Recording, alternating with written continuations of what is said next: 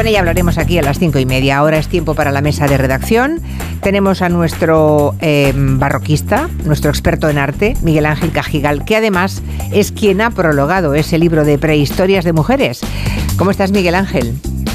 ¿Qué tal, Julia? Pues la verdad, un honor increíble, mm, como se suele decir, manchar unas pocas páginas del increíble libro de Marga Sánchez, que ya hablaréis con ella dentro de un ratito. ¿Te interesó? Es, maravilloso. Es muy maravilloso sobre todo, hmm. sobre todo por los clichés y lo fácil que se nos pegan algunos clichés que hemos asumido desde pequeñitos. Eso es, aplicamos clichés de hoy para, para revisitar todo el pasado, incluso el prehistórico. Es tremendo. Bueno, pues mm, verán cómo les encantará el libro de Marga Sánchez Romero y que sepan eso, que el prólogo lo ha escrito Miguel Ángel Cajigal.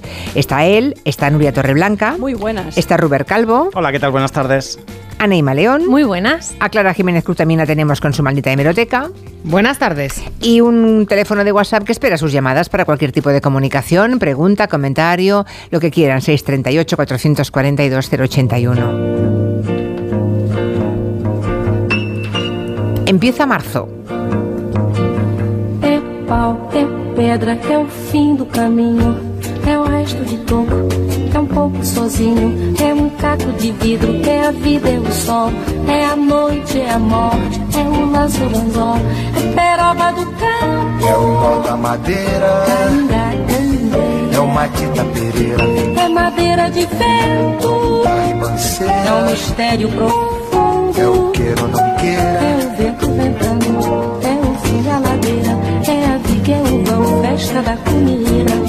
é as chuvas do fim, é conversa ribeira das águas de março, é o fim da canseira, é o pé, La canción se llama Aguas de Marzo y como empieza marzo hemos pensado, pues mira, ya está, ya, lo tenemos. Esto es un abrazo, ¿eh? es una caricia que te dice la primavera está cerca. ¿eh? Nadie lo diría porque hace un frío del carajo, pero bueno. No estamos en Brasil tampoco. No, claro, claro. Se nota. Qué difícil cantar esta canción, ahí se pisa. Jobin, sí. Ensayando todo el día. No, otra vez, lo hacemos más. Pisamos. Es curioso porque, claro, la canción es de un brasileño, cantada en brasileño y con el marzo brasileiro. Claro, allí lo que ocurre es que comienzan las lluvias y se acaba el verano. O sea que el marzo brasileiro no es precisamente el mes que trae los mismos sentimientos que a nosotros que nos llega la primavera. Pero como era marzo, pues mira, ahí está.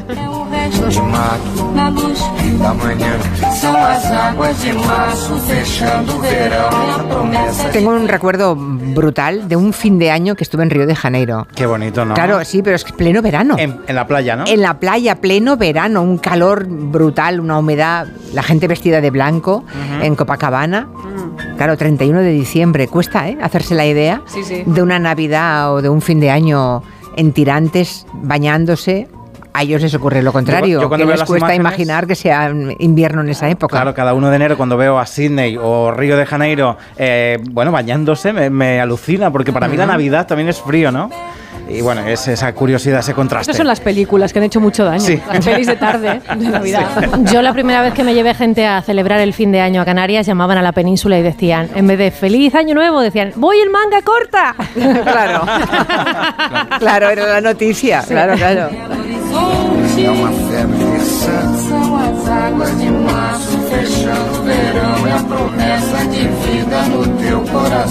Muchos oyentes ya opinando de TikTok en la cuenta de Twitter de este programa. Por ejemplo, dice Miguel Ángel que la mayoría de la gente se lo toma a guasa. Hay otro que nos dice...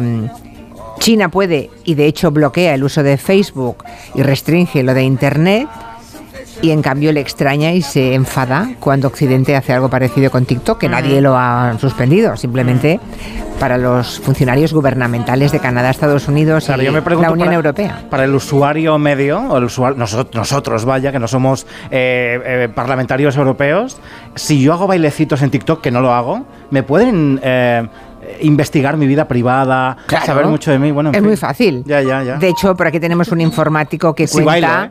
Hay un informático que nos dice qué poquísima idea de informática tienen las personas que intentan eh, frivolizar con esto, ¿no? Eh, bueno. Pues eso. Eh, vamos a hablar ahora de algunos datos interesantes sobre vandalismo que sufren los coches en España. Hay 12 millones de españoles que han tenido desperfectos en el coche alguna vez en su vida. Lo peor es que hay, ah, en algunas ocasiones, personas que actúan por venganza. Sí, esto es bastante significativo. Alrededor de 850.000 conductores de nuestro país reconocen haber dañado intencionadamente otro coche. Las razones más habituales son la venganza personal, casi la mitad alega esto, que el vehículo estaba mal aparcado o simplemente porque era nuevo. Se ve que les daba rabia.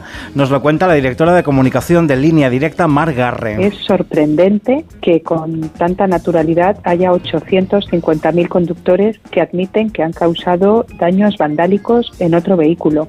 Casi la mitad, el 44%, dice que lo hicieron porque conocían al dueño y esta era una forma de resolver un tema personal. O sea, claramente yo creo que aquí están hablando, como decía, de cierta venganza, pero también muchos dicen el 34% que fue porque el vehículo estaba mal aparcado y molestaba y luego prácticamente un 26% dice que fue simplemente porque el coche era nuevo o porque era de gama alta. Hmm.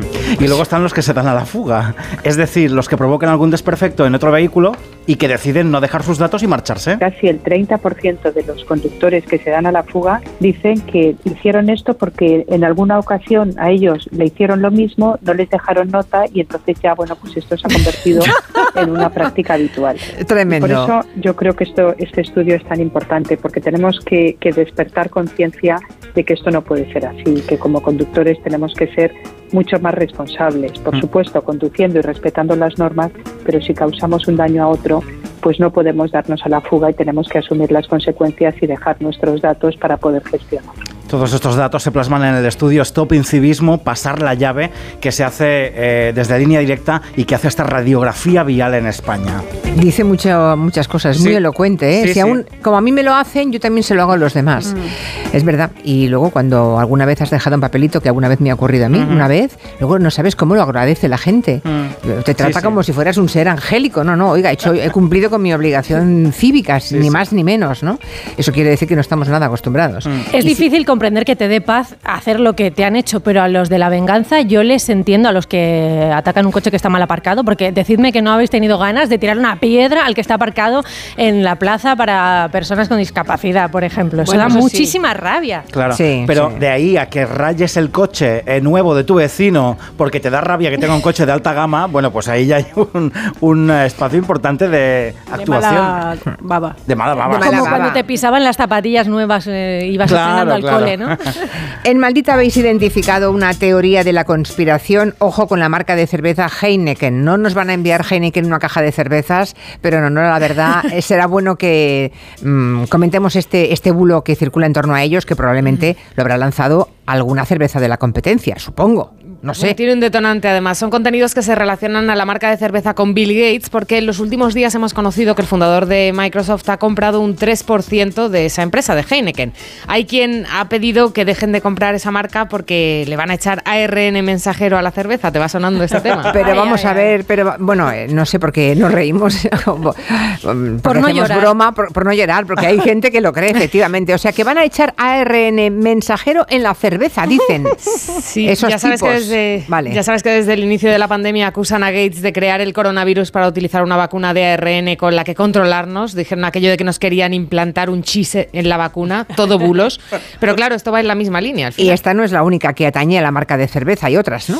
No, hay otra teoría que dice que en realidad la cerveza Heineken no es cerveza sino una sustancia tóxica, una desinformación para la que solo aportan un montaje de una botella al lado de un señor con un traje de protección nuclear, contenido por cierto que ha difundido una mujer en redes que se autodeclara seguidora de Trump. Todo También, termina en el mismo círculo. Todo termina igual, efect- efectivamente. Todo- y todo empieza porque el pobre Bill Gates ha comprado un 3% de la empresa. que A partir de ahora, las empresas, no, no, gracias, no nos compre, señor Gates.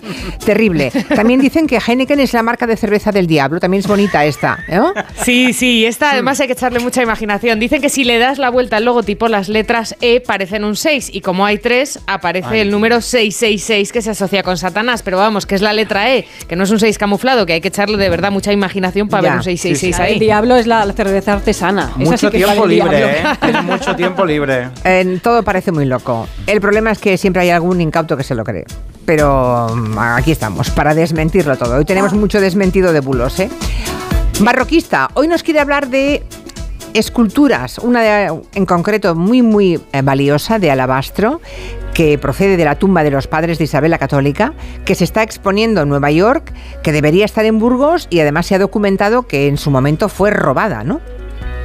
Efectivamente, eh, lo cierto es que no es nuevo que sepamos que hay una pieza de la tumba de los padres de Isabel la Católica en el Metropolitan de Nueva York. Esto se sabía.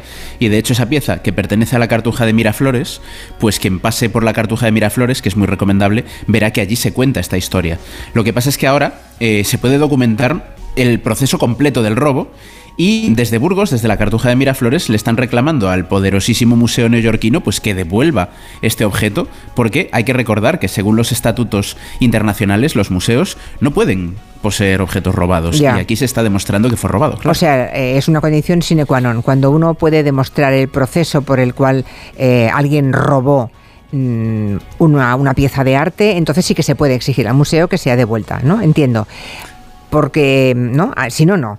En este caso es interesante que contemos quién fue el, el- ladrón. Un noble, ¿no? Creo. Efectivamente, es muy divertida, para mal, la historia de este robo y del que fue tercer conde de las Almenas, eh, José María de Palacio y Abárzuza, que era pues una persona que con la boca grande era un filántropo que decía si tienes problemas con tu retablo no te preocupes que yo pago la restauración y luego por detrás aprovechaba para llevarse piecitas, ¿no? O y sea, en vez para de su casa. malinterpretó lo de nobleza obliga y creyó que la nobleza le obligaba a robar. Vamos.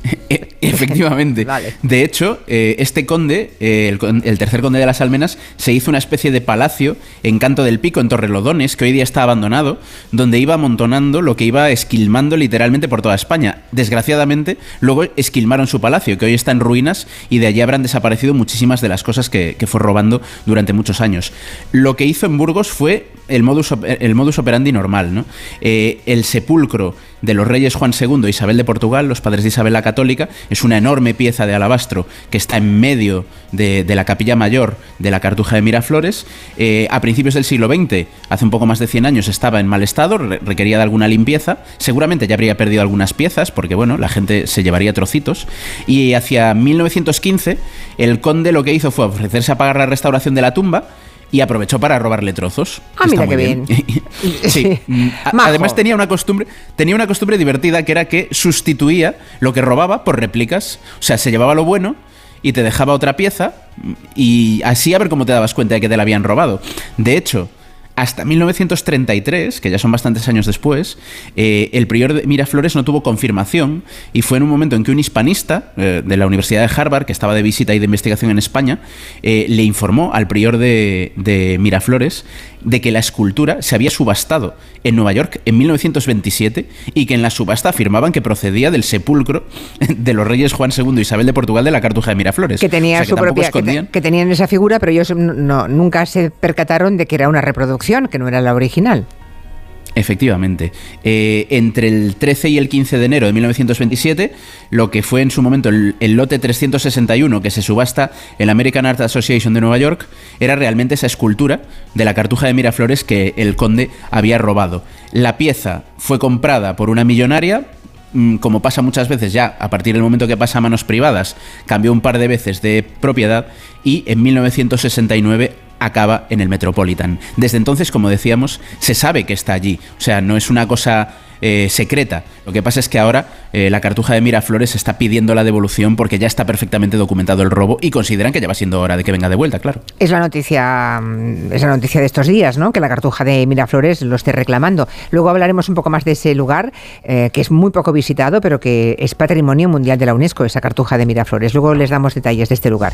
Bien, cada vez se lee más en España y parece que los que tienen más interés en hacerlo son las mujeres y los adolescentes. Si es que no hay más que echar un vistazo cuando vas en el transporte público para comprobarlo. Si te pones a, observar un buen rato, detectas que son mayoría de adolescentes y sobre todo mujeres los que están leyendo, que además no sé si hacéis lo mismo que yo, que es intentar cotillear qué es lo que están leyendo, ¿no? ¿Qué libro llevan? Sí. Este es el resultado del barómetro de hábitos de lectura y compra de libros en España en 2022. Un 68,4% de los españoles leyeron libros. Y hay otro dato importante, la cifra de lectores frecuentes, o sea, los que leen por lo menos una vez a la semana, se ha mantenido estable en el último año, que es un 52,1%. 6,5% de la población.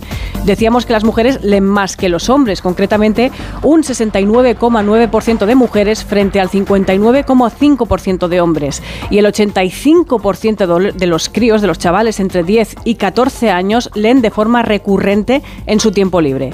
Por comunidades, donde más se lee de toda España es en Madrid, seguido de Cataluña, Navarra y País Vasco, y donde menos se lee en Castilla-La Mancha, Canarias y Extremadura. Hemos hablado con Daniel Fernández, presidente de la Federación de Gremios de Editores de España, que nos ha valorado este barómetro. Los índices de lectura en España han mejorado notablemente a lo largo de los últimos 10 años. Hubo además un salto de escala importante el año 20, evidentemente motivado en parte por la pandemia o en buena parte por la pandemia, pero también el 21 y el 22 han consolidado ese crecimiento, con lo que España se está situando en los índices de lectura ya muy próximos a la media de la Unión Europea. El problema, por otro lado, es que todavía un tercio de la población española dice que nunca lee y que el libro no forma parte de sus hábitos culturales. Esa última parte hay que ir borrándola poco a poco a ver si lo conseguimos y el argumento que dan los españoles para no leer dicen, bueno, que da falta de tiempo libre, otros dicen que prefieren otros entretenimientos y la buena noticia es que la librería tradicional sigue siendo el principal canal de compra frente a las compras por internet. ¿Qué libro está leyendo usted que nos está escuchando? ¿Nos lo quiere contar? ¿Algún autor que les tenga más enganchado que otros? ¿Algún libro que hayan descubierto que diga, estoy, me, me encanta ese libro, lo recomiendo? Nos lo puede contar en el 638-442-081.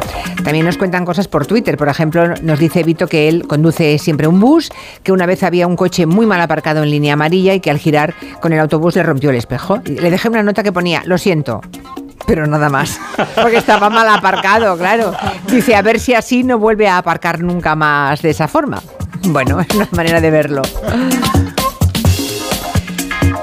Hemos empezado hablando de TikTok, ya les digo que de eso hablaremos, de la prohibición para los europarlamentarios y otros altos funcionarios de Canadá, Estados Unidos, gubernamentales y la Unión Europea, eh, de que no pueden instalarse esa aplicación. Pero hay otra historia del día que también es noticia. Está más frívola. Hay un nuevo filtro que genera mucho asombro y mucho desconcierto. Es un filtro que se llama Bolt Glamour y nos convierte en guapos guapísimos, por lo visto con mucho realismo, ¿no? Sí, porque tú te pones frente a la cámara con este filtro y es como si te hubieras hecho un lifting, como si te hubiera maquillado la maquilladora de las estrellas, la piel te sale perfecta, iluminada, ni rastro de arrugas o imperfecciones, los labios jugosos, la mirada limpísima, cejas delineadas. O sea, está tan bien diseñado además que es, es, es técnicamente tan potente que pasas la mano por delante de la cámara o haces un movimiento así brusco y te aguanta, ¿eh? No se va el efecto como pasaba con otros filtros. Se ve muy realista. Ya quisiera yo estar tan lisita. Es mínimo lo que se nota cuando pasas la mano, o sea, puedes engañar a cualquiera. Los filtros han pasado de hacernos reír a inquietarnos, nos decía el psicólogo Francisco Tabernero. Si bien se usaban estos filtros para pasar un rato de risas ¿no? con los amigos, por primera vez veo que está causando como preocupación o, o cierto miedo. La primera emoción que le viene al usuario justo después de usar el filtro suele, está empezando a ser como negativa, porque posiblemente el primer pensamiento que le viene a la cabeza es que feo soy o que, o qué mal aspecto tengo realmente, ¿no? Claro, porque hemos pasado de las orejas de perrito para reírnos a convertirnos en Beyoncé, ¿no?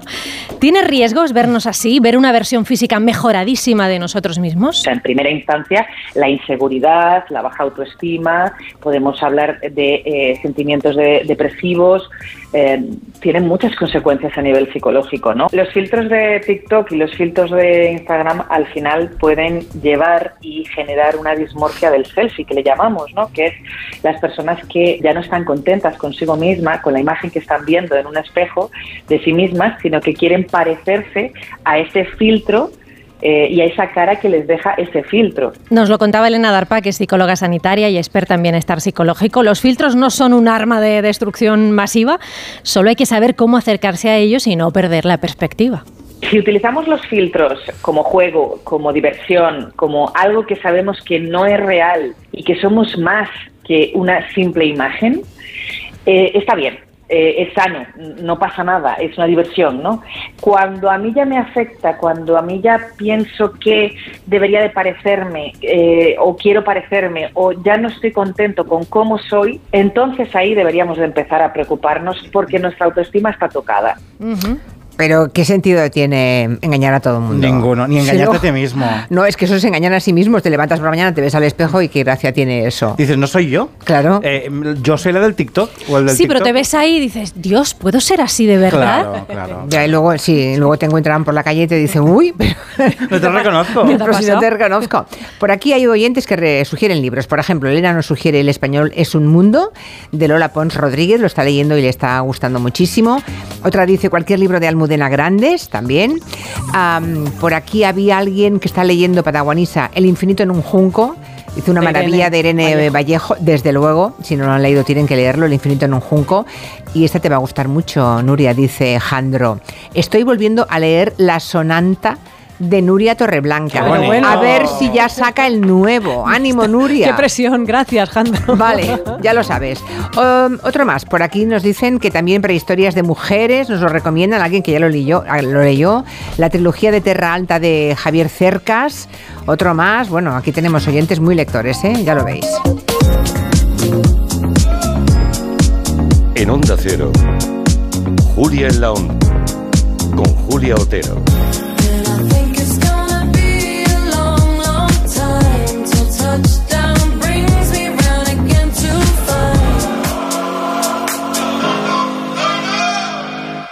Un anuncio de línea directa con el micrófono averiado suena así y uno con el micrófono sustituido suena así. Con el seguro de coche de línea directa tienes coche de sustitución también en caso de avería. Cámbiate y te bajamos el precio de tu seguro de coche, sí o sí. Ven directo a lineadirecta.com o llama al 917-700-700. El valor de ser directo. Consulta condiciones. Pecado Original, líder en su franja de emisión. Creo que estoy enamorada. De lunes a viernes a las cinco y media de la tarde, nuevos capítulos de Pecado Original. Se da la coincidencia de que estas dos hermanas se pasaron día y noche pensando en cómo atrapar a dos hombres ricos. Y después se acerca el final de Tierra Amarga en Antena 3. Ya disponible en A3 Player Premium. ¿Y tú que tienes hijos pequeños? ¿Qué necesitas para tu seguridad? Desde que soy madre me importa mucho más la seguridad. Necesito que estemos protegidos cuando estoy con él en casa. Pues en Securitas Direct tienen una alarma para ti, porque puedes conectarla también cuando estás dentro de casa o pedir ayuda con el botón SOS. Ellos responden en 20 segundos y te envían ayuda. Y es que tú sabes lo que necesitas y ellos saben cómo protegerte. Llama ahora al 900-272-272 o entra en securitasdirect.es y descubre la mejor alarma para ti. Si eres de los que alargas el brazo para ver bien el móvil, deja de procrastinar y ven a Multiópticas. No pospongas más ponerte gafas progresivas. Gafas Mo progresivas de alta tecnología con fácil adaptación a cualquier distancia. Solo en Multiópticas. Con viajes al corte inglés y New Blue, asómate al verano. Adelanta tu reserva y consigue grandes ventajas y los mejores destinos. Podrás disfrutar del Caribe desde solo 825 euros. O si prefieres, descubrir la costa de Albania, la joya de los Balcanes. Reserva ya sin gastos de cancelación y llévate hasta 500 euros de regalo en cupón del corte inglés. Consulta condiciones. A la hora de alquilar, ¿experimentas el pánico de elegir el inquilino adecuado? ¿O confías en la selección de un inquilino solvente y fiable a los especialistas en protección a propietarios? Cada día somos más los que disfrutamos de la protección de alquiler seguro. Llama ahora al 910-775-775. Alquiler seguro. 910-775-775. ¿Problemas de humedad? Iberdeco Humedades es la solución. Devolvemos la salud a tu vivienda con nuestros tratamientos antihumedad definitivos, de principio a fin, hasta 30 años de garantía. No lo pospongas más. Solicita ahora un diagnóstico gratuito en iberdecohumedades.es 910 31 10. En Clínica Barragán puedes conseguir un efecto rejuvenecedor del rostro con el tratamiento concentrado de lipocitos a partir de la extracción de grasa de tu cuerpo. Primera consulta gratuita 91 300 2355. Luce un rostro fresco y juvenil 91 300 2355. Si a ti lo que realmente te gusta es llegar del trabajo y ponerte a revisar portales inmobiliarios, hacer llamadas, mandar mails, organizar el papeleo y tener que enseñar tu casa a desconocidos, hazlo. Si no, confía la venta de tu casa a los mejores profesionales y disfruta de lo que realmente te gusta. Gilmar, de toda la vida, un lujo. Reales Seguros presenta Charlie y la fábrica de chocolate, el musical. Hazte ya con tu billete dorado y comienza a hacer realidad tus sueños. En Espacio Ibercaja Delicias hasta el 9 de abril. Descubre el plan más delicioso de la temporada. Hazte ya con tu billete dorado en charlie Bricolaje Moraleja, la mayor exposición de elementos de baño en Madrid que puedas imaginar. En stock más de 40 medidas diferentes de platos de ducha. Brico oferta. Plato de ducha de carga mineral completo blanco 1,20 por 70 por solo 90 euros. Todo esto y mucho más siempre en stock solo en Bricolaje Moraleja. En Getafe, calle Galileo Galilei 14. bricomoraleja.com. Se amplía la vigésimo segunda jornada de la fabada asturiana en el restaurante Cauzapín y en el restaurante Carlos Tartiere. Disfrute una de las delicias más preciadas de la cocina asturiana sin salir de Madrid. A elegir entre más de 10 platos de fabada diferentes. Continúa la jornada de la fabada asturiana en la calle Menorca 33 y 35. Restaurante carlostartiere.com y cauzapín.es. ¿Por qué Egipto tiene más de 100 millones de habitantes a pesar de estar en el desierto? Sin el Nilo, muy pocas personas podrían vivir en Egipto. El Nilo convierte el desierto en un vergel y todos viven en esa estrecha banda verde que rodea al Nilo en una superficie habitable un poco más grande que Aragón.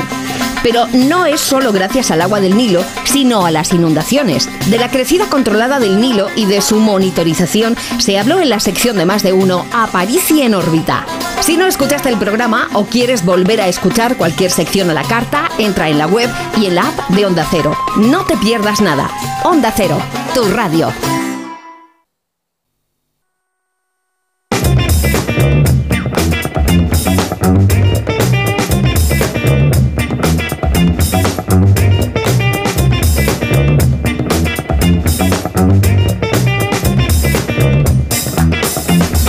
De libros y coches, al menos son los dos temas a los que se han agarrado los oyentes que nos han llamado. Soy Juan de Murcia y estoy leyendo El corazón helado de Almudena Grandes y me Mm. está gustando muchísimo. Mi último libro leído ha sido La gran serpiente de Lemaitre.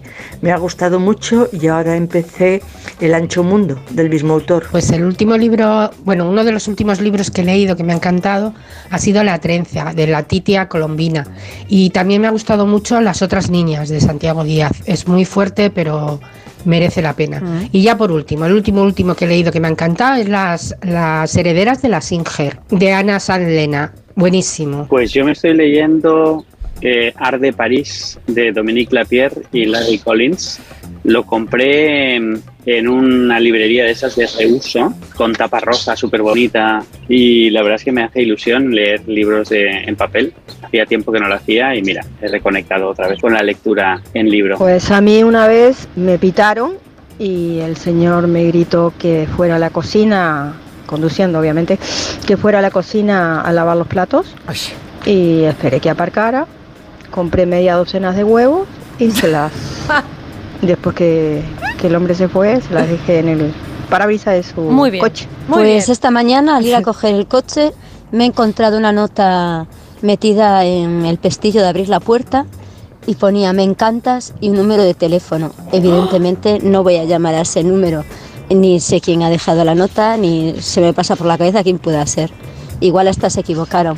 Pero bueno, ya me alegró así la mañana. Eh, no sé si esto seguirá. Os mantendré informados. Ay, sí, por favor, cuéntenos esa historia. También os digo una cosa, para alegrarle, sin saber si siquiera si se ha equivocado esa persona de Mm. destinatario o no, le ha, ya ha dicho que le había alegrado el día. Sí, es lo importante. Soltar un mensaje bonito en un, en un parabrisas para que esa persona, sea quien sea, cuando vaya a buscar el coche se lleve una alegría, tampoco está mal. Pero si es realmente de- dedicado, personalizado y dirigido, ya nos irá contando. Eh, Una historia así hay que saber cómo sigue. En este contexto del Mobile World Congress también se abre el debate sobre la sostenibilidad eh, tecnológica, por descontado. Hay algunas compañías que también trabajan para poder combatir eh, el cambio climático ahorrando en costes y en emisiones. Sí, los asistentes al Mobile World Congress se han encontrado con un mensaje que dice, queridos expertos, reacondicionar sí es innovar. Se trata de un anuncio provocador de la firma de productos electrónicos reacondicionados Back Market. Es eh, provocador por el escenario escogido, evidentemente, pero también por la coyuntura del mercado. Os cuento cuento, en 2022 la venta de móviles nuevos experimentó la mayor caída de la historia con una bajada del 9,2%. Por contrario, por lo contrario, la venta de aparatos reacondicionados aumentó más de un 10% en todo el mundo. Lo que pierden unos ganan los otros. Esto es un análisis de la consultora IDC. Aquí en España el 22% de los terminales que se venden ya son reacondicionados cuando hace dos años el porcentaje era solo del 10%. O sea, estamos en el doble ya, no está mal. Hay una empresa francesa que se dedica a ello, a reacondicionar móviles antiguos para detener la venta masiva de nuevos aparatos y así contribuir a combatir la emergencia climática y otros problemas como la falta de materias primas. Se llama Smart con tres As y su responsable en España es Jacqueline Pistulet. Podemos decir que el impacto de, de un teléfono es debido a 80% a su, a su fabricación. Así que si podemos reutilizarlo uh, de nuevo una vez, dos veces más, pues es todo lo que ahorramos uh, a la planeta. Um, por ejemplo, se necesita 51 kilos de CO2 um, para fabricar un teléfono. Es lo que ahorramos cuando lo reutilizamos, reacondicionamos un teléfono. Y también podemos ahorrar 154 kilos de materias primas, lo que es enorme comparándolo a, al peso de un teléfono que, que pesa dos, 200 gramos. ¿sabes? Brutal, ¿eh? Uh -huh. 150 kilos de materia sí, sí. prima para hacer un 200 móvil. gramos. Sí. ¡Qué horror! El 79% Uf. de las personas que optan por comprar un teléfono reacondicionado argumentan que se decantan por esta opción por el precio más bajo, evidentemente, pero también el 30% dice que ve responsabilidad ambiental. Por cada teléfono que se puede reutilizar, evitamos emisiones a la atmósfera y un ahorro de 56 metros cúbicos de agua. Yo creo que todo el mundo se da, se da cuenta que tenemos que hacer algo para para cuidar al medio ambiente y, privilegiar un, un, producto de segunda vida eh, de la economía circular tiene mucho sentido hoy en día eh, para cuidar al medio ambiente y también porque las materias primas que utilizamos para estos dispositivos tienen un, fin y no podremos um, extraer de la planeta uh, las materias primas que se necesitan para estos teléfonos si no utilizamos de nuevo los que tenemos. Todo tiene un fin. Claro. Todo en el planeta. ¿eh? Un análisis realizado por la consultora Counterpoint Research revela que el mercado de móviles eh, de este tipo, reacondicionados, creció hasta tres veces más rápido que el de nuevos móviles en 2021 y se espera que para el año que viene se alcancen los 351 millones y medio de unidades vendidas. Pero dependerá también del teléfono, ¿no? No todos se pueden reacondicionar, o sí, todos más todos o menos. Todos se pueden reacondicionar. Todos. Lo único que cuenta Jacqueline es que el sistema operativo sí que tiene una obsolescencia programada y llega un punto en el que, que ya, ya, no, no se puede más. Usar, vale, sí. vale, bueno, porque es que vas normalmente, según uh -huh. qué marcas, sí. vas a que te reparen algo y te dicen, no, no compensa, no merece claro. la pena, te, te, damos uno nuevo. Ah, no sé, no sé, pero entiendo lo que dice perfectamente y me parece que es lo lógico. Les hablamos del conde de las Almenas, José María de Palacio y Arbar, Abarzuza era, ¿no? Abarzuza, menudo conde, el que robó esa escultura eh, que ahora está expuesta un siglo más tarde en el Met de Nueva York. Decíamos que la sacó de Miraflores, la robó de allí y de Miraflores y de esa cartuja podríamos hablar porque es un monumento maravilloso, patrimonio mundial de, de la UNESCO, que no es demasiado visitado, ¿verdad, Miguel Ángel? Es cierto que queda como a tres kilometritos más o menos del centro de Burgos, pero y bueno, que la Catedral de Burgos se lleva evidentemente la mayor parte del protagonismo en lo que es el turismo cultural a Burgos, junto con el Centro de la Evolución Humana. Pero bueno, de paso que se visita Atapuerca, por ejemplo, que es fundamental visitar Atapuerca, el yacimiento, si alguien va a Burgos, creo que la Cartuja de Miraflores es bastante sorprendente. Como decías, es Patrimonio Mundial de la UNESCO, eh, es un monasterio que se fundó en 1442, lo funda el rey Juan II de Castilla y León, pero realmente es un edificio que sobre todo está relacionado con Isabel la Católica, uh-huh. que lo convirtió en el panteón real de su familia, que es lo que sigue siendo. Eh, precisamente esa escultura que hemos comentado que fue robada por el conde de las Almenas, como decíamos, pertenece al enorme mausoleo de los padres de Isabel la Católica que está protagonizando buena parte del espacio. ¿no? Eh, el edificio es obra de dos de los arquitectos más importantes del gótico en España, Juan de Colonia, muy relacionado también con la Catedral de Burgos, y su hijo Simón, y sobre todo la gran estrella como artista en la, en la Cartuja de Miraflores es Gil de Siloé, uno de los grandes escultores renacentistas en, en Castilla. Y, y lo que hay, además de ese gran mausoleo de los padres de Isabel la Católica, es uno de los mejores conjuntos de escultura renacentista que se puede ver en Europa. Y es pa- para mí muy sorprendente cuando he ido, porque casi siempre estás allí más o menos solo, no suele haber mucha gente. La gente que va, evidentemente, sabe a lo que va. Y va sobre todo a ver esa maravilla de retablo mayor, que es una de las obras de arte por las que yo quise ser historiador del arte. Esto creo que no lo había dicho nunca. No, no está mal, no está mal saberlo. Bueno. Recuer- recuerdo descubrirlo con 15, 16 años en una revista, alucinar por colores literalmente, y además de ese maravilloso retablo de Siloé, también está el mausoleo del que hemos hablado y el sepulcro del infante Alfonso, que era el hermano de Isabel la Católica que se murió con 14 años y está allí también enterrado. O sea que quien esté en Burgos, está muy bien ver la catedral por supuestísimo, pero también la Cartuja de Miraflores merece mucho la visita, mm, por lo menos teniendo en cuenta que afortunadamente la mayoría de la cartuja está in situ. No se la llevaron toda a Nueva York. Bueno, no, toda, pero no está mal, ¿eh? Entre lo, lo que robaron los de aquí y los de fuera, ¿no? Hubo, robos de los nacionales y de los internacionales, pobre Cartuja de Miraflores. Pero aún así merece muchísimo la pena. Creo que no la conozco, ¿no? No estuve nunca, pero me lo, me lo he apuntado. Con lo que nos has dicho, creo que has convencido a muchísima gente. Mañana estará llena la Cartuja de Miraflores. ya verás. Ojalá, ojalá. Ojalá. Tenemos que hablar de Castilla y León porque parece que Vox, ya que estamos en Burgos, ¿verdad? Parece que Vox está difundiendo un bulo, ojo, sobre los enfermos de ELA. Ya saben, esa gravísima enfermedad, la esclerosis lateral amiotrófica. Sí, todo parte de una propuesta de Ciudadanos en las Cortes de Castilla y León que pidió dar una ayuda de 1.000 euros a los enfermos de ELA. La iniciativa la presentó Francisco Egea. No se aprobó porque el Partido Popular y Vox votaron en contra con el argumento de que en Castilla y León ya existe una ayuda de 3.000 euros. Pero creo que esa ayuda no es así, ¿verdad? No tanto la Consejería de Familias en manos del Partido Popular y encargada de tramitar las ayudas como una procuradora del partido durante el debate para aumentar las prestaciones dijeron que las ayudas eran como máximo para una persona con ELA en grado 3 de 1.000 euros. Pero es que las asociaciones llevan mucho tiempo quejándose de que esas cifras quedan muy lejos de la realidad de lo que reciben los enfermos al final. O sea que ni se acercan ni de lejos a los 3.000 euros que Vox está diciendo que da el gobierno a los enfermos de ELA. Eso es. Francisco Egea va a seguir batallando para que aumenten esas ayudas. Dice que en Galicia han podido aumentarlas hasta cerca de esos 3.000 euros y ha pedido la comparecencia del vicepresidente de la Junta, García Gallardo, para que explique de dónde ha sacado la cifra de los 3.000 euros, que, que ellos, ni las asociaciones ni los procuradores, lo ven por ninguna parte. Por cierto, que le ha llamado malnacido para, por mentir en este asunto. Llamarle a su casa y decirle que es que en realidad en Castilla y León estamos dando 3.000 euros al mes a los enfermos de ELA. Eso es de un auténtico malnacido. Bueno, palabras muy gruesas, eh, no sé si merecidas o no, ustedes juzgarán por lo que ha contado eh, Clara. Habrá que esperar qué explicaciones da el vicepresidente de la Junta de Vox que vuelve a poner en un aprieto al Partido Popular, ¿no? Lo que está claro es que no hay ayudas, es mentira, no hay ayudas de 3.000 euros a los enfermos de ELA y de ahí el enfado de Francisco Igea, que fue en su momento el que pidió que hubiera una partida para esas personas.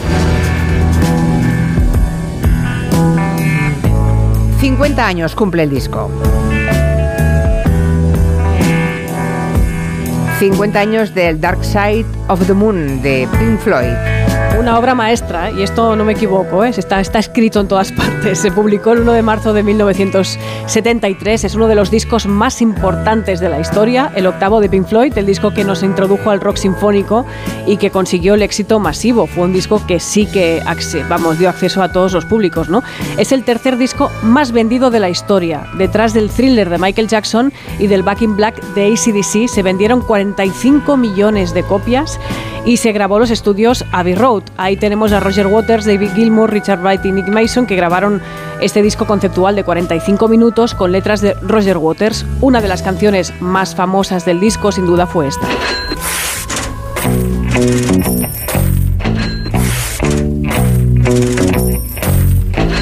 Money dinero, que habla de dinero y del poder que tiene para corromper a las personas. Es un disco además habla de, de avaricia, de la obsesión por la muerte, toca muchos temas, ¿no? En esta canción también, por ejemplo, destacan los sonidos que se escuchan. Escuchamos ahí una caja registradora, un papel rompiéndose, una bolsa de dinero que se cae y detrás tocaron los instrumentos junto a todos los sonidos, ¿no? La intención del disco, el discurso era hablar de la salud mental, de ahí el título de Dark Side of the Moon, la cara oculta de la luna, y la portada fue otra de esas imágenes que calaron a toda una generación, ¿no? Un rayo de luz que atraviesa un prisma y se convierte en un arco iris. Roger Waters es noticia también porque el Ayuntamiento de Frankfurt ha suspendido su concierto que tenía que celebrarse el 28 de mayo por antisemitismo. Caray. Está celebrando su gira de despedida, pero se sabe que Waters apoya la causa palestina y es pues muy crítico con los artistas que actúan en Israel. Ha tenido trifulcas con Nick Cave, por ejemplo. Pero me pregunto cuántos de nuestros oyentes tienen una copia de ese disco conservado perfectamente situado en el salón de su casa. Uno o ninguno. Es el tercer disco más vendido de la historia. No, no, no, hombre, Alguno sí. habrá entre nuestros oyentes. digo Es yo, una ¿no? manera de provocar para que nos llamen 638 442 081 a ver si alguno tiene uno de esos discos, el tercero más vendido de la historia. Yo, por ejemplo, no lo tengo. Tú sí, seguramente. Yo no lo tengo. Yo, no Yo lo tengo. tampoco. Tengo que Tampoco. decirlo. Así No, que no, No, no, no quería Ane lo tiene. No, Ane no lo tengo tampoco. lo tienes. Bueno. Bueno. ¿Y Miguel Ángel Cajigal? Yo estoy descubriendo a Pink Floyd últimamente. Sabéis Vale. que soy un señor muy antiguo, o sea que voy despacio. Nunca es tarde, ¿Y Miguel Clara? Nunca es tarde. Estoy flipando, ¿eh? también os lo digo. Y Clara tampoco. Yo, yo diría que no. Bueno, ni Quintanilla tampoco. Sí, Quintanilla dice que sí que lo tiene. Sí, Bueno, o sea, solamente sí. dos, dos de diez en este momento. Es el 20%, no está mal. A ver si los oyentes dan fe de ese mismo porcentaje. Les hablamos ahora de las pequeñas y medianas empresas que están muy ahogadas por el tema de la morosidad y el retraso en los pagos. Claro, en España eh, se les paga de media con más de tres meses de retraso. Esto es tremendo. Y están trabajando en un paquete de medidas con el gobierno, también con la banca y la Comisión Europea, para evitar que esta situación les ahogue de tal forma y les cree problemas de liquidez que pone a veces en jaque su viabilidad económica. Hay empresas que tienen que cerrar porque no, no cobran y no pueden seguir adelante. Y cada vez más, porque a las pequeñas y medianas empresas se les paga en España de media con más de 128 días de retraso. Cuanto mayor es la empresa, además, más tardan en pagar y uno de los principales deudores es la administración pública. Y que a una pequeña empresa, un negocio familiar, les paguen sus servicios o las liquidaciones del IVA o lo que sea con cuatro meses de retraso le supone adelantar dinero, a veces pedir préstamos o incluso cerrar el negocio. Se ha multiplicado el número de cierre de empresas en España, mm, ha crecido un 170% con respecto al año 2022. Eh, ya llevamos 14.000 empresas cerradas. Es un escándalo. El presidente del Observatorio de la Morosidad de la Confederación Española de la Pequeña y Mediana Empresa, Luis Collado, ha iniciado una ronda de contactos, como decías, con el Gobierno, con el Ministerio de Asuntos Económicos y Transformación Digital, con la banca, con representantes europeos. Esta mañana se ha reunido con la Comisión Europea y el Consejo Económico Social y ahora dentro de nada a las cuatro va a estar en el Parlamento Europeo. Es una cantidad tan fuerte que hace que, todas las pymes, sobre todo las micropymes, tengan que cerrar, no lo pueden soportar. Y esta mañana en el Consejo Económico Social, aquí en Bruselas, nos facilitaban datos de toda Europa y somos el país que actualmente tiene más morosidad en toda la Unión Europea, pero aproximadamente un 40% por encima del segundo. Es tremendo. En Europa están preocupados con este asunto. CEPIME espera tener un acuerdo en el segundo semestre del año que ayude a revertir esta situación, porque si no nos vamos a quedar sin pequeñas empresas. Hmm. Hay un museo, volviendo a Miguel Ángel Cajigal, de barroquista, hay un museo en Nueva York que podemos decir, mm, podemos considerar que es un museo de ladrones. Bueno, es el museo del expolio, que es una forma más fina de decir que nos han robado, ¿no? ¿Se llama The Cloisters ese museo? Significa, Efectivamente, ¿Qué, qué y es- significa eso? Significa los claustros. O sea, un museo en Estados Unidos, en Nueva York, que se llama Los Claustros, con un par. ¿eh? significa los trocitos de edificios que nos hemos ido llevando. Eso. Y lo traemos a colación porque la escultura de Santiago Apóstol que reclama la cartuja de Miraflores está ahí, está en The Cloisters, junto con una colección de 5.000 objetos, fundamentalmente de arte medieval europeo, que en su mayoría o bien proceden claramente de expolio o llegaron a América, vamos a decir, en circunstancias desconocidas, a golpe de talonario comprado por millonarios como Rockefeller o JP Morgan, esta gente tan rica de la época, principios del siglo XX. Eh, The Cloisters está muy cerquita del Hudson y para que nos hagamos una idea, vamos a mencionar tres piezas loquísimas del arte medieval europeo que tienen. A ver. Además de esta de la cartuja de Miraflores, ¿vale? Tienen eh, la serie de los tapices del unicornio, que se consideran los mejores tapices probablemente de la Edad Media Europea. Son siete tapices bordados entre finales del 15 y principios del 16 en Francia. Son los propietarios del tríptico de Mérode de Robert Campaign, que es una de las pinturas flamencas más importantes que se conserva, equivalente al matrimonio Arnolfini, para hacernos una idea. Y son los propietarios de uno de los libros más valiosos que se conserva de la Edad Media Europea, que son Las Bellas Horas de Jean de Berry, eh, que es una maravilla de manuscrito iluminado. Bueno, pues con todo eso, en el mismo museo está esta escultura que reclaman desde Burgos, desde Miraflores. Pero si esto nos parece poco, en realidad la parte gorda gorda del expolio que supone este museo es el propio edificio, porque está hecho, como decíamos, con trozos de edificios medievales europeos, sobre todo de Francia ¿El museo? y de España. El, mismo, museo. el propio museo, qué barbaridad, pero qué desvergüenza. Sin ningún complejo, Es los americanos. Ningún complejo. Ya el Met, el propio Met, la sede central del Met, porque esto es una sede secundaria del Metropolitan, ya tiene en su hall el claustro del Palacio de los Vélez Blanco de Murcia, que está allí, en Nueva York. Pero si nos vamos a The Cloisters, la cosa ya se vuelve delirante.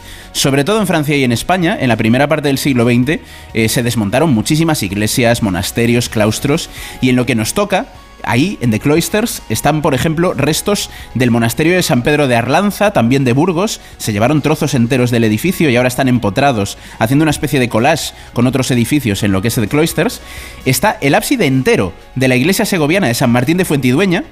Hoy la iglesia está en ruinas. Si vamos a Fuentidueña, en Segovia, Bueno, claro, vemos una iglesia si, en la, ruinas. si se la llevaron a trozos, tú verás. Y, es- y esto es tremendo porque en 1958 se despedazó esta iglesia, se montó en 3.000 cajas de madera, un montón de toneladas de piedra y madera y se mandaron a Nueva York como pago del rescate para que las pinturas de Berlanga volviesen a España. O sea, es como de te devolvemos las pinturas de Berlanga si nos mandas un monasterio medieval. O sea, imaginaos la locura. Y se lo estamos hablando de enviamos. 1900 y se lo mandamos, sí, sí. Hablamos de 1958 que no es ayer precisamente. O sea, estamos hablando de siglo XX, mediados del siglo XX. Esto ya no se podía hacer en esa época. Incluso uno de los claustros que le dan nombre al museo de Cloisters es el claustro de la abadía de San Miguel de Cuchá que fue despedazado entero y enviado a América. Por eso cuando hablamos mucho aquí en Julián la Onda del expolio, hay que recordar que aquí toca por todas partes y mucha gente cree que en Europa no hubo expolio, pero sí, en Europa hubo mucho expolio, en España, en Francia, en Italia, son tres países que particularmente han tenido un, un expolio enorme y este propio museo es un ejemplo. O sea, no solamente Europa ha expoliado a, no sé, pues a Egipto, a, mm, a Grecia, sino que los americanos han expoliado a los europeos también. Sobre todo Francia, sobre todo Francia y España, dices, donde, donde había más, más románico, por ejemplo, y, y todo tipo de, bueno, y más barroco y más de todo, más gótico, más de todo, ¿no?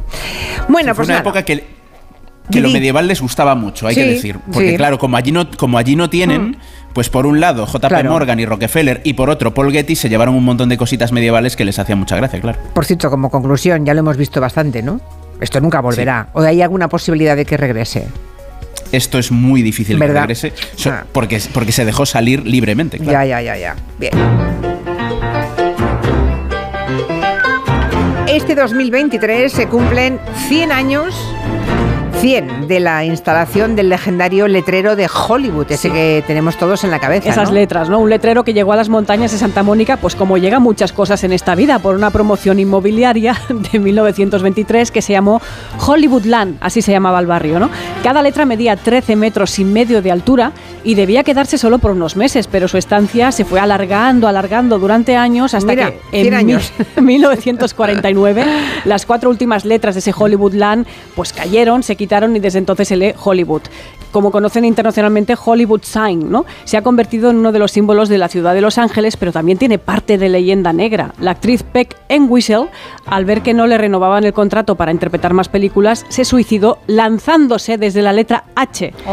Se dice que su fantasma y el de otros actores que no triunfaron en el cine rondan por los alrededores de las Claro, letras. claro. Serán unos cuantos, ya os digo. Ahora. dirás, claro, En normal. 1928, un conductor que había bebido demasiado rodó por la colina y estampó su camioneta contra qué letra? La H. Uy, uy, uy, uy, la. H, y eso que no se pronuncia. Bueno, a él no le pasó nada, pero el coche y la H quedaron destruidos. En 1978 el cartel estaba ya muy demacrado, la letra O se había caído por la ladera y daba pena verlo. Entonces el magnate de Playboy Hugh Hefner se asoció con el músico Alice Cooper, vaya dos, y celebraron una gala para recaudar fondos y restaurarlo. Ha aparecido en muchas películas, pero concretamente en más de 12 películas aparecen escenas donde destruyen el letrero con grandes explosiones, con las más grandes que hay, lo destrozan. claro. Y aquí en España el letrero se ha imitado, por ejemplo, en Oropesa del Mar y recientemente algunos, algunos pueblos de Aragón se sumaron a la imitación del letrero para atraer a turistas con sus propios nombres, ¿no? Tampoco es la primera vez que un reclamo inmobiliario se convierte en un símbolo y se queda para siempre. Eso pasó más o menos en Cabra del Camp, una localidad a 40 kilómetros de Tarragona que en 1979, coincidiendo con el gran éxito de la serie japonesa, decidió promocionar un proyecto urbanístico levantando un gran Mazinger Z del tamaño de un bloque de cuatro pisos. ¿Está allí todavía? Sí, claro. Ah, no es el. Mazinger Z más grande del mundo. Todos los niños de los 80 fuimos de excursión a ver al Mazinger. Yo fui, a mí me llevaron. Ya, ya. Y desde entonces se convirtió en un centro de peregrinación para fans del robot japonés. Es internacionalmente Y conocido. sigue allí puesto. Ahí está el Mazinger. ¿Tú lo has visto, Madre Rubén? yo no lo he visto. Yo tampoco, no he ido nunca a ver. Mazinger, por Pero antes, favor. antes me ha comentado la historia Nuria y, y he alucinado porque además ma- yo he pensado Mazinger, pero si no es de aquí, ¿no? No, pero No, mira, claro. ahí está. No, no, no. Hagamos una excursión en Gelo para ir a ver Mazinger, Es por favor. Que nos patrocine Mazinger un programa y vamos a hacerlo debajo de la M. Yo tengo una duda que es si a las letras de Hollywood se puede llegar por detrás o Sí, por sí, delante. sí, sí, puedes, Ah, puedes vale, Hay excursiones. Pero escalando, ¿eh? Sí, sí. Ya, ya, O sea, con coche Es- no. o sea, así. americanos deben llegar muy pocos. Si vas en camioneta te va a pasar Claro. lo del señor ese que se está un poco por la ladera. Claro. No sé si alguna vez han perdido fotografías familiares porque se han borrado, porque han perdido el dispositivo donde las guardaban, pero en todo caso les va a encantar esta historia que ha ocurrido en Argentina y una familia que ha recuperado las fotos perdidas de una forma casi milagrosa. Bueno, se llama Milagros, la artífice de Milagros Castañeda, una fotógrafa argentina que el jueves pasado se fue de excursión a la reserva protegida de Esteros de Liberá, al norte de Argentina. Se encontró una cámara de fotos completamente cubierta de barro. Ella la coge, entiende que está inservible, pero ve que dentro tiene una tarjeta de memoria y ya de vuelta en el estudio de su casa la saca, encuentra un montón de fotografías de una pareja que están intactas y las últimas estaban fechadas en 2016, así que subió un mensaje a Twitter para intentar encontrarlos y devolvérselas. La verdad que me sorprendió tanto que haya pasado tanto tiempo y que los recuerdos estén intactos que no había forma de que me quedara con eso, más cuando vi que, que había dos años de historia, eh, ni, ni lo dudé. Y en menos de seis horas aparecieron los dueños gracias a las redes sociales. Una sobrina de los dueños ponía que son mis tíos, que siguen juntos y ahora son tres. Y enseñaba una foto con el hijo que tienen. Contaban en la tele argentina que la cámara no, no la perdió esta pareja. Ellos se la prestaron a un compañero en un viaje en grupo que no llevaba cámara y se le cayó al agua. Seis años estuvo sumergida. Por eh, Facebook, por las redes sociales, en realidad por eh, amigos que me fueron avisando, eh, mirá, está esta publicación, me mandaban los enlaces. En su momento perder esa cámara fue ay, una lástima muy grande por una cámara buena y un montón de recuerdos. Eh, nada, fue una sorpresa muy grande. Menos mal que el señor no se fue con un amante. Ya, ya. porque la casuística podría ser tremenda, ¿eh? Que no había fotografías comprometidas porque... Claro. No, eran fotografías de la pareja y ellos se la prestaron a un compañero de viaje. Venga, saca aquel pajarito. Y al pobre, que era un desconocido, era compañero de viaje en un viaje de estos de grupo. Un mensaje para Miguel Ángel Cajigal. Dice un, un oyente que el patio renacentista que hay en el Metropolitan es de Vélez Blanco, eh, en la- que, está, que es de la provincia de Almería, que no es de Murcia, es de Ah, Almería. Cierto. ¿Vale? Cierto, error mío. Dice Perdón, Almería perdón, también existe. Bueno, bueno, aquí Cierto. no, a la que Sí, nos sí. equivocamos en Uy, algo. uy, uy, uy, uy. Por cierto, hemos hablado de ese libro de Marga Sánchez Romero, el de las historias de, de prehistorias de mujeres, y creo que se lo vas a presentar mañana en Madrid, ¿no? ¿Es mañana? En Málaga, en Málaga. Ah, en Mañana Málaga. vamos a Málaga. Ah, muy bien. Sí, a las, a las 7 de la tarde en el Museo Carmen Thyssen de Málaga, muy céntrico. Estaremos Marga Sánchez y yo ahí hablando de su libro y del mío, un poco así a medias. A medias, o sea, mezcláis los dos libros. Otra sí. historia del arte y prehistorias de mujeres. Uy, pues vamos, si yo estuviera en Málaga, ya sé dónde estaría mañana a las 7 de la tarde, ¿eh? seguro, en el auditorio del Museo Carmen Thyssen. Adiós, hasta la semana que viene, Miguel Ángel. Chao, Julia. Adiós, Clara. Adiós. Adiós a los de la mesa. Adiós. Adiós, noticias.